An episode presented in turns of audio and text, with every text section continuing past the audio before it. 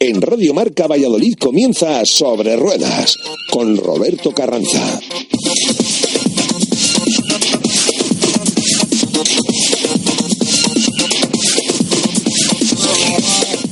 Muy buenas tardes a todos y bienvenidos una semana más a su programa de motor aquí en Radio Marca, programa sobre ruedas. Vamos a empezar dándole las buenas tardes a nuestro colaborador habitual y piloto Álvaro Rodríguez. Lo primero, Álvaro, buenas tardes. Muy buenas tardes, Roberto, y muy buenas tardes a todos. Bueno, ¿cómo ha ido la semana? Pues la semana bien, como siempre, a tope, viendo carreras, haciendo carreras, y aquí estamos para, para contaros las últimas novedades y hablar de, de este mundo que tanto nos gusta. Tus competiciones, bueno, estamos terminando casi casi la temporada, ¿no? Sí, tendremos alguna, todavía queda alguna prueba de fin de año, algunas de las pruebas que ya están próximas de Navidad y bueno, cerraremos con, con los clásicos y también con alguna otra carrera que, que surgirá por ahí. Álvaro no solo pilota en los circuitos, sino que también nos ayuda en el programa a probar vehículos nuevos y de eso vamos a hablar ahora mismo. Tenemos en, en los micrófonos también a Javier Lanchares, jefe de ventas de Taller Seguridad Ávila eh, y sobre todo la marca Hyundai. Lo primero, buenas tardes, Javier. Buenas tardes, Roberto y Álvaro. ¿Qué tal? Bueno, pues yo creo que cuéntanos una novedad increíble que han llegado tus instalaciones, que pudimos eh, acercarnos esta semana a verlas. Cuéntanos cómo es ese nuevo vehículo de la marca. Bueno, pues sí, la verdad es que teníamos eh, muchas ganas de que llegase. Era un, vehículo que ya llevábamos tiempo yendo a hablar de él y al final, bueno, pues como pudiste comprobar en persona, aquí le tenemos ya recién llegadito, que es el nuevo Hyundai Kona. Un vehículo que está en un segmento en el cual eh, no teníamos ahora cubierto, por debajo del, del Tucson, lo que se denomina segmento sub B, en el tema B que ahora está un poquito tan tan de moda de unos años para esta parte. Bueno, la verdad es que tenéis toda la gama, ¿no? Porque el que no tenía un sub, eh, como bien tú dices, un sub B, un vehículo un poco más pequeño, ahora tenéis toda la gama, ¿no? Tenéis el Kona, el Tucson y el modelo grande de la marca, ¿no? El Santa Fe y el Gran Santa Fe, sí, ya tenemos cubierto prácticamente todos los segmentos de, de aquí. Es de, de considerar que una marca ya de referencia como la nuestra en este en este segmento de vehículos daros cuenta de que salió el Santa Fe allá ya por el 2001 que ya queda bastante lejos pues han vendido en Europa casi 1,4 millones de, de, de sub en, de este segmento y como desde entonces se ha puesto tan de moda pues nos faltaba ahora este nicho que lleva mucho crecido en los últimos en los últimos años y bueno teníamos ganas de, de entrar en competencia con el resto de marcas que están emplazadas en él. Desde luego, Javier, que el Kona tiene una imagen impresionante y, como dices, pues bueno, viene viene a entrar en un segmento muy complicado en la que en el que está habiendo muchas ventas y en que todos los fabricantes están poniendo poniendo a trabajar fuerte. ¿Qué nos contarías como mayores ventajas de este nuevo vehículo que ya nos ha impresionado por fuera?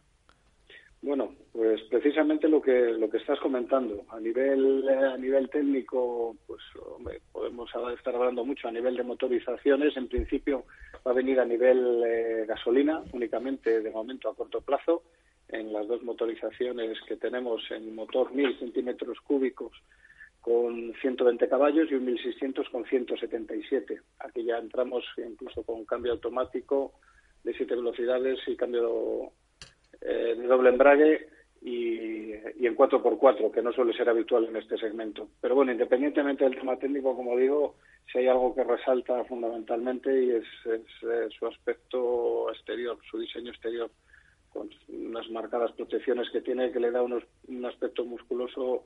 Eh, bueno, esto es mejor, por la radio sé que es muy complicado, pero bueno, nada más verle, y Roberto lo pudo comprobar en persona, la verdad es que destaca bastante.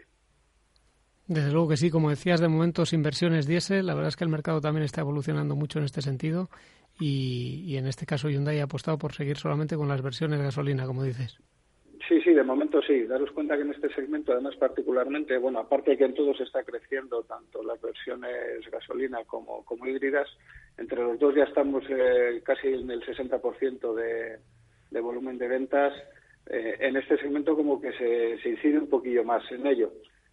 Saldrán de cara al año que viene, de hecho están, están previstas las dos motorizaciones, pero de momento solo es en gasolina, que es un poquito la tendencia que va a tirar el mercado seguramente en distintas versiones, tanto en híbrido como en motor térmico, más los eléctricos que también le tenemos ahí, saldrán en esta versión, pero bueno, que será un poco la tendencia que veremos marcada en, en los próximos años y que también nos va a hacer cambiar un poco la hora de la compra de los vehículos, el no pensar tanto en, motorizaciones de gasoil. Yo hablaba cuando acudí a ver este Hyundai Kona, tanto hay que discurrir la cabeza para diseñar un vehículo tan bonito y yo creo que muy fácil de vender. Pues, pues sí, eso es un poco la alternativa. Siempre cuando nos presentan un, vehículo en, cualquier presentación de las que tenemos, ya no solo te hablo de, de nuestra de nuestra marca, sino que puedes ir a las otras. Eh, la compra de un vehículo es eh, en un porcentaje muy alto es muy emocional y realmente el comprar un coche con los ojos cerrados es muy difícil y rápidamente cuando ves un coche de estas características y con ese diseño, como dice el otro, el que te hablen de algo más, como que se queda a un lado. Y de la otra manera, pues tienes que andar convenciendo con un montón de argumentos que podemos tener cada uno de las marcas y en nuestro caso la, experiencia que nos avala, pero ya tenemos un punto muy fuerte ganado en este sentido. Ya lo hemos hecho con los otros sub que tenemos, como fue el exitoso iX35 y ahora el Tucson, pero creo que en este segmento, voy a pecar un poco aquí, que creo que nos hacía falta, en, este caso, el entrar en un, en un tipo de público que hasta ahora no llegábamos, que era eh, un poco más joven y que, el, y que el diseño le daba una importancia todavía mucho mayor. Y yo creo que ahora, vamos, no, no te voy a decir, y ahí te voy a llevar un poco la botella, ojalá fuese así, que fuese fácil venderlo, pero bueno, tenemos un argumento muy fuerte para, para que la gente entre, entre nuestras instalaciones y se lleve el coche. Pues esperemos que tenga un gran, una gran aceptación este Kona y la verdad es que desde aquí animar a la gente que, que, no conozca mucho la marca Hyundai. Nosotros la verdad es que hemos visto una evolución impresionante en esta marca durante los últimos años y, y, bueno, la verdad es que creemos que ha crecido mucho y que tiene unos vehículos espectaculares. Del resto de la gama, ¿qué nos comentarías como producto más destacado o cuál es en lo que más incide el público? Ahora se, como hemos venido comentando con este coche, nosotros ahora un porcentaje muy alto de las ventas nuestros está soportado por el, por el Tucson. Es un vehículo que encajó muy bien, ya se sustituyó al X35, el año pasado con el Tucson fue el modelo más vendido a nivel de particulares eh, el coche y este año lleva una tendencia muy similar. Lo que pasa que, bueno, pues eh, hay otro tipo de público al que quiere llegar y, y que las ventas se sujeten en otra serie de, de, modelos. La gama es amplísima la, la, que tenemos, es decir, tenemos muy muy buena fama en cuanto a los sub, pero el resto de turismos pues nos pasa exactamente igual. Desde el más pequeñito, el i10 como urbano, siguiendo el i que también está encajando eh, muy bien, el nuevo i30 que le hemos lanzado hace nada.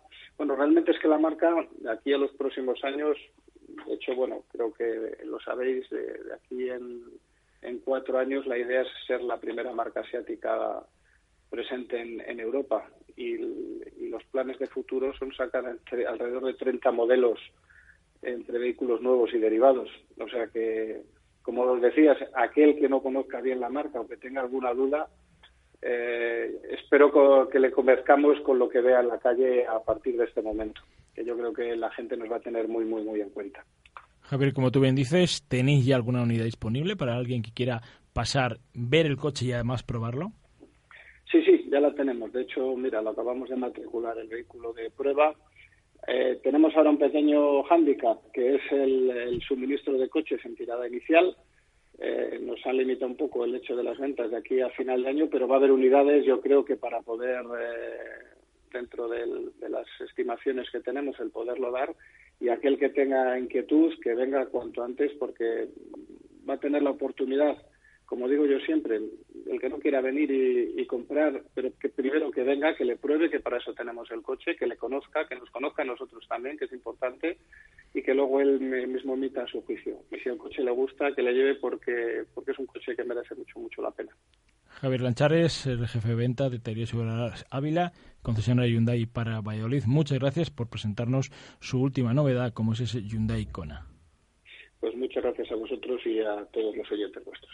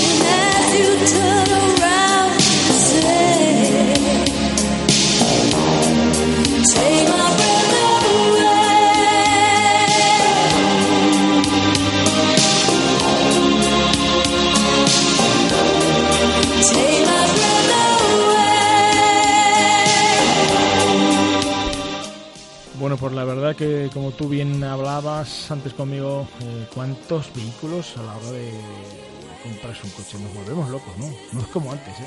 Pues sí, desde luego que nosotros nos volvemos locos, los fabricantes por detrás se están volviendo muy locos también por las normativas anticontaminación y sobre todo por la lucha feroz que hay en, que en el mercado y desde luego que, que, bueno, es difícil para el cliente elegir, pero es mejor que haya oportunidades que no que tengamos que elegir entre un solo coche que no, que no nos guste o que no se adapte a lo que queremos.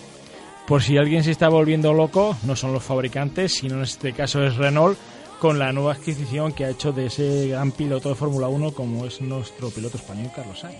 Pues sí, la verdad es que una noticia muy interesante y que está dando un resultado muy bueno. Eh, primero una marca local de la región como es Renault, que todos llevamos bastante cerca, pues nos resulta agradable y cómodo que vuelva a fichar un piloto español para Fórmula 1, recordando épocas pasadas de, de, Fernando Alonso, que todos vivimos aquella época con mucha pasión y con mucha ilusión.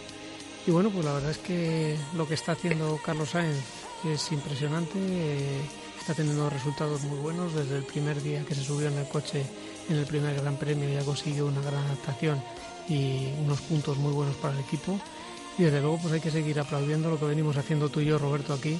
Eh, decir que el trabajo que está haciendo Carlos Sainz es muy valorable, muy positivo y que, todo el mundo lo está viendo y que seguramente eso tenga sus frutos. Además se le ve un piloto muy asentado dentro del coche, fuera del coche, eh, un piloto que está en consonancia con sus mecánicos, con sus ingenieros, yo creo que es un piloto que va a poder estar siempre arriba. Pues sí, la verdad es que sí, dependerá un poco de, de cuánto de difícil o fácil sea eh, las nuevas vías que abra o los equipos en los que está como, como, como estén de rendimiento. Pero bueno, Renault en este momento va a apostar muy fuerte por la Fórmula 1 y esperemos que, que, le dé un coche ganador o el año que viene o dentro de dos años y creo que, que ellos están dando cuenta del, del nivel del piloto que tienen y, esperemos que, esto vaya más. La verdad es que nos gustaría que Carlos Sainz eh, pues fuera uno de los pilotos que pudiera eh, competir por el Mundial, pero con la marca Renault.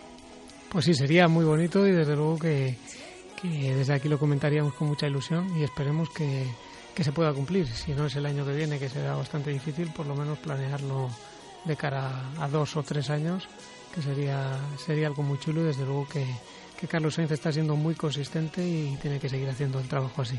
Y nosotros vamos a estar encantados porque será el relevo que tengamos en la Fórmula 1 después de nuestro pilotazo como es Fernando Alonso. Nosotros hacemos un alto en el camino y en dos minutos estamos de nuevo con todos ustedes aquí en su programa de motor sobre ruedas.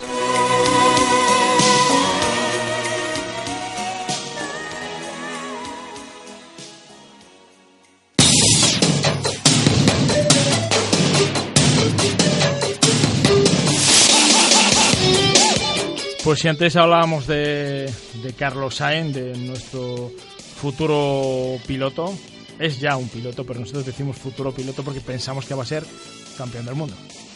Esperemos que sea campeón del mundo, no es una tarea fácil ni un objetivo sencillo, pero bueno, ya si consigue luchar por las victorias y conseguir alguna victoria en la Fórmula 1 ya será un gran éxito y ya si consigue un mundial, pues como tú dices, será, será algo impresionante.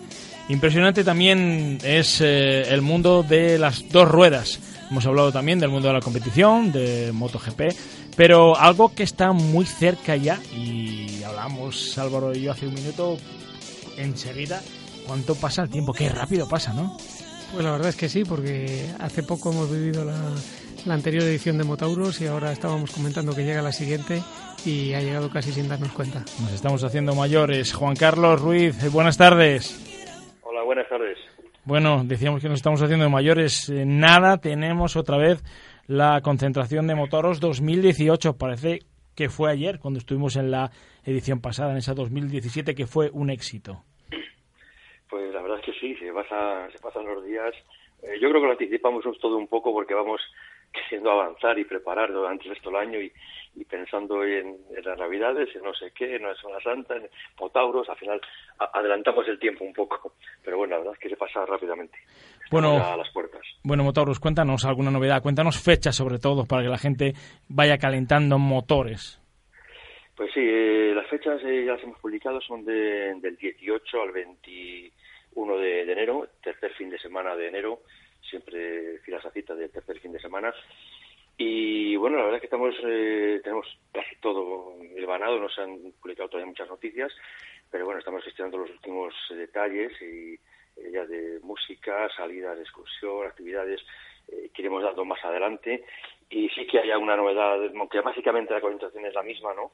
Pero sí que siempre intentamos hacer alguna pequeña novedad, algunos ajustes, eh, corregir fallos, que siempre hay muchísimos. Y bueno, eh, cambiaremos, se puede adelantar que sí que la excursión a un 98% será diferente a otro sitio. Habrá cambios en la zona de carpas, eh, sobre todo el sábado, eh, otros proyectos de musicales. Y habrá un grupo principal el viernes y otro importante también el sábado, eh, que ya desvelaremos. Y bueno, pues colaboraremos con otra asociación este año en ayuda bueno, pues contra el cáncer de el hombre de próstata y, sobre, sobre ese tema también habrá una novedad que también eh, te puedo adelantar más adelante, pero ahora todavía no está, no está cerrado del todo. O sea, hay muchísimas cosas, eh, pequeñas cosas, pero que aún están ahí por, por, por acabarse de hacer.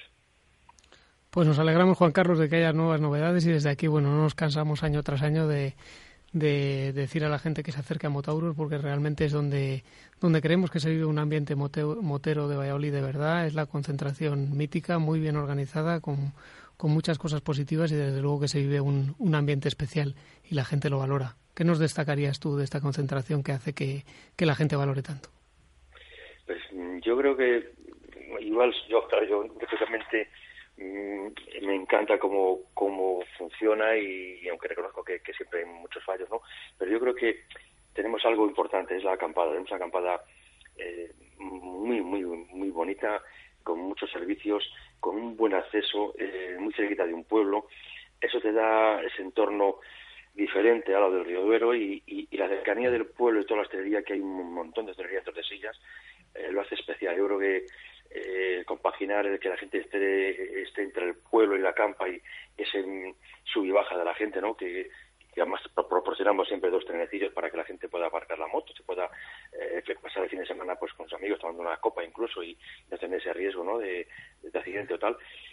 Pues todo ese entorno tan tan cercano y tal lo hace diferente y por supuesto nosotros desde la, desde la organización eh, es nuestro trabajo es evitar que haya ese tipo de accidentes, eh, controlar que haya eh, desperfectos en, o robos en, el personal, que tenemos un montón de gente vigilando, y hacer que pase un fin de semana pues eh, al lado de la hoguera, darle servicios, leña y muchas actividades para que lo pasen bien. En el conjunto de todo eso yo creo que lo hace, lo hace diferente. Juan Carlos, qué difícil es para la gente que simplemente nos acercamos el fin de semana con nuestras motos, nos damos una vuelta, nos inscribimos y lo pasamos bien. Pero ¿cuánto trabajo hay detrás y cuántas personas son los responsables de una organización en la que consigue aunar a más de 20.000 motos?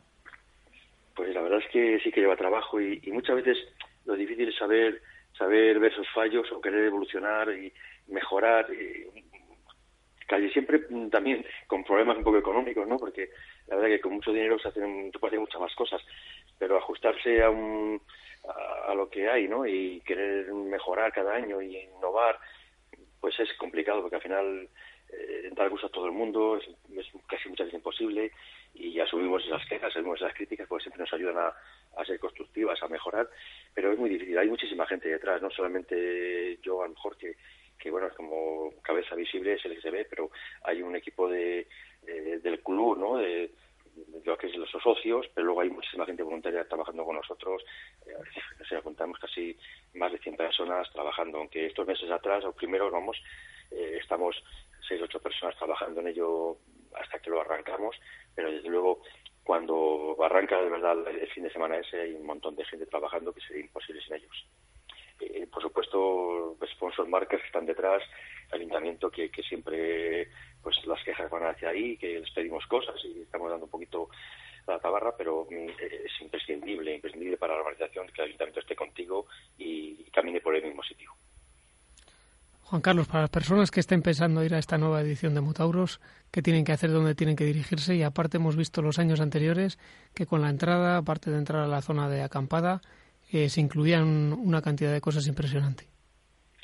Sí, eh, ahí es básicamente lo mismo. Hemos arrancado las inscripciones online ya hace pues, a primeros de mes y ahí tiene un descuento de, de euros anticipada. Y luego tenemos en taquilla, como siempre, en inscripciones nuestras que habilitamos a la entrada de, de Galindo para todo el mundo que quiera recogerla en el momento que no habrá ningún problema. Como el año pasado ya habilitamos muchas más ventanas de, acceso para, para vender, para, para no, ir, no hay colas. Y por supuesto con esa entrada eh, damos un par de bienvenida en el que se incluye la bolsa, el portacascos, el pin conmemorativo de la edición, eh, un gorro eh, para, para cubrirse de ese frío que pues, seguramente habrá, ¿no? Y regalos de algún sponsor, pero ah, también en esa entrada incluyen cuatro desayunos de cuatro días, eh, la, cena, la cena, la comida, el almuerzo, la excursión y por supuesto la entrada y acceso a todas las actividades que, la organización hace dentro de las carpas y de y del, recinto, ¿no? bueno, pues eh, intentamos que, la bolsa no sea excesivamente cara y que, que con eso pequeño eh, que aporta cada, cada instituto podamos darle más, mayor servicio y, y mayores actividades. Juan Carlos Ruiz, su máximo responsable, el que pone la cara como él bien dice, a la concentración, una de las concentraciones más importantes que hay en España dentro del mundo de las motos, como es Motauros, pero que detrás de él hay una organización increíble. Recuerden todos ustedes la concentración invernal Motauros, el tercer fin de semana de enero. Juan Carlos Ruiz, muchísimas gracias por estar, por estar con nosotros y también decirte que tanto Álvaro como yo estaremos en esa concentración. Pues nada, pues muchísimas gracias a vosotros y por supuesto allí, allí os quiero ver y y estaré encantado de recibiros.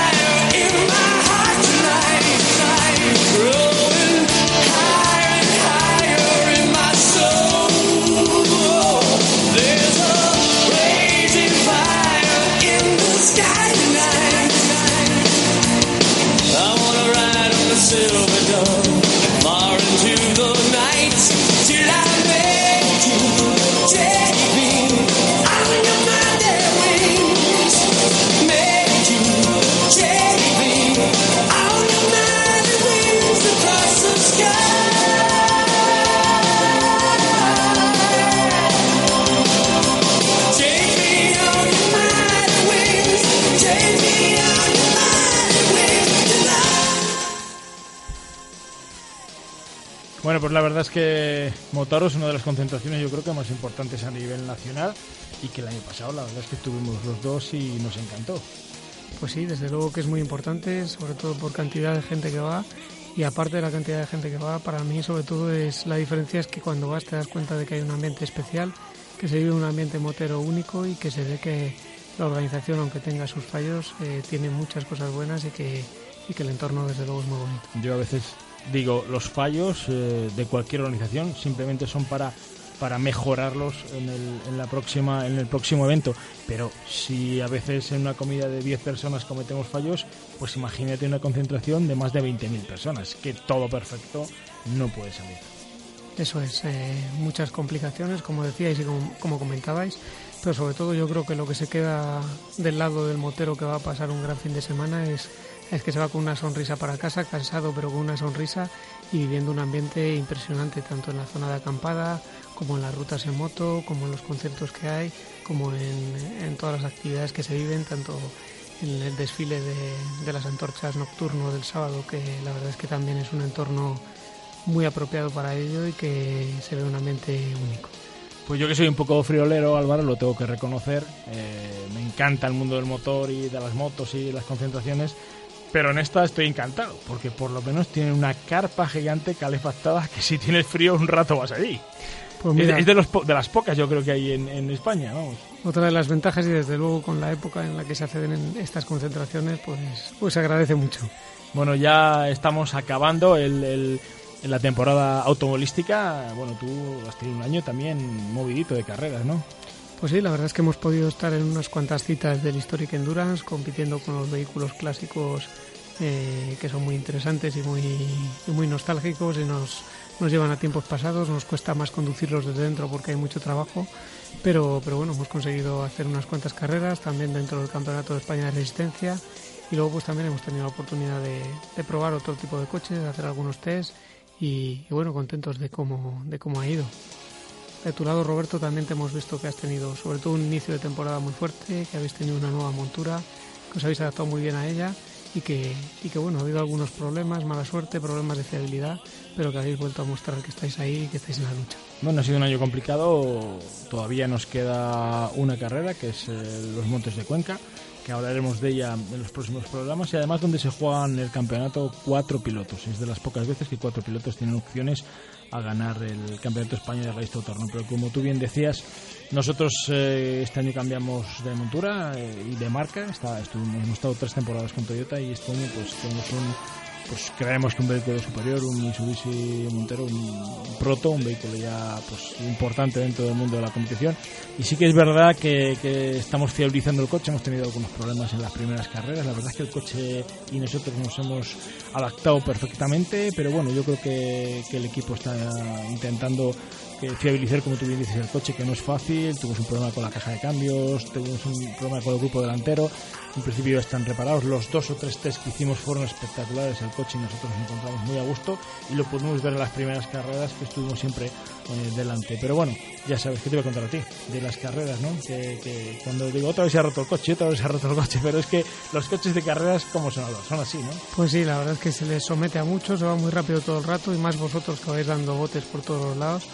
Pero bueno, eh, esperemos que todo esto se ponga en su sitio, que se pasen estas malas rachas que hay, que venga una buena y que mostréis pues toda la capacidad que habéis que habéis mostrado, pero terminando todas las carreras en, unas grandes posiciones. Esperemos que sí y, desde luego nosotros lo que queremos es estar eh, siempre cerca del mundo del motor y del mundo de las competiciones. Pues eh, se acaba nuestro tiempo de motor, ya saben ustedes, pruebas de vehículos también eh, todo el mundo de la competición y sobre todo Álvaro, nuestro piloto y probador que siempre nos habla del mundo de la competición y de las últimas novedades del mundo del motor. Álvaro, como siempre, gracias por estar con nosotros en Antena. Gracias a ti, Roberto, gracias a todos. Bueno, pues eh, se acaba nuestro tiempo de motor, ya saben ustedes, eh, todas las semanas, eh, sus 30 minutos en el programa Sobre Ruedas aquí en Radio Marca Valladolid. Nos vemos dentro de 7 días.